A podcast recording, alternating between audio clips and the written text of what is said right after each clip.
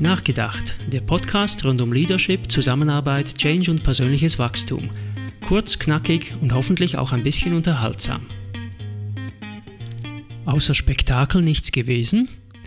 Heute geht es um Mystery Fans, Insiderwissen, Geheimcodes, Dominas, Managerkultur, Vernunft und Demut.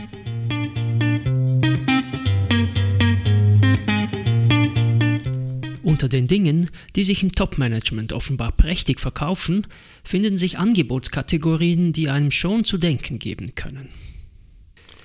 Da ist zum einen die Abteilung Mystery. Anbieter, die für sich in Anspruch nehmen, nichts weniger als den heiligen Gral gefunden zu haben, aber uneigennützig bereit sind, ihn zu teilen. Nun ja, gegen viel Geld jedenfalls. Das klingt dann in einem Werbetext für ein Seminar, in dem es um den Traum vom Aufstieg ganz an die Wirtschaftsspitze geht, zum Beispiel so. Wer sich eine Community aufbaut, gewinnt Einfluss und Reputation und entscheidende geschäftliche Vorteile.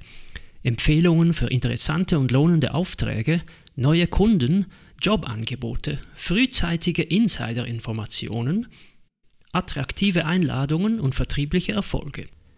Wie dies geht, erfahren Sie von unseren Referenten, welche die geheimen Codes erstmals vollständig dekodiert haben. Nicht schlecht, oder? Vor allem das mit den frühzeitigen Insider-Informationen. Also erstmal sind da nicht Teile davon ein ganz klein wenig illegal? Und das mit diesen geheimen Codes klingt wie ein Dan Brown-Roman, die Illuminati der Businesswelt oder so. Wohlgemerkt, diese Referenten verrechnen angeblich in der eigenen Praxis mehrere tausend Euro pro Stunde für ihr exklusives Wissen.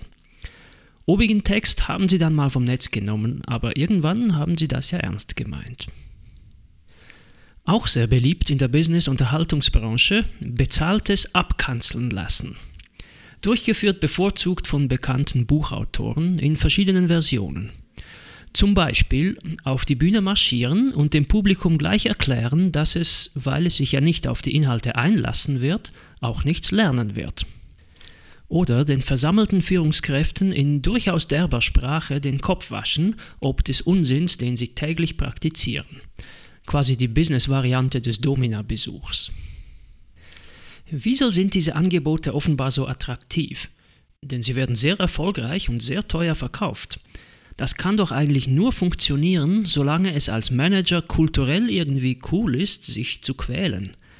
Ein übervoller Arbeitstag, am Wochenende ein Marathon und dann sich von einem Referenten so richtig hart angehen lassen. Ernsthaft? Und fange ich jetzt auch noch an mit der Schelte? Aufrütteln ist ja durchaus in Ordnung. Und ja, manche alte Sitten aus der Führungskultur sind heute wirklich dysfunktional aber deshalb muss man ja nicht gleich abwertend werden und Manager als Idioten darstellen. Und die Mystery-Abteilung gehört sowieso ersatzlos geschlossen. Die ermutigt bloß, aussichtslosen Illusionen nachzurennen und verzögert die Akzeptanz für die Tatsache, dass es für komplexe Fragen nun mal keine eindeutigen Antworten gibt. Und schon gar keine, die schnell, mühelos und auch noch nachteilsfrei sind. Das klingt ja eh schon im Ansatz nicht plausibel, oder? Also, weg mit Mystery und Masochismus. Dann ist der Weg frei für vernünftige Diskussionen, angemessene Demut und für die aufrichtige gemeinsame Suche nach Lösungen in der Annahme gegenseitiger Kompetenz und guten Willens. Funktioniert auch viel besser als Wundermittel und Peitschen. Wirklich, testen Sie es.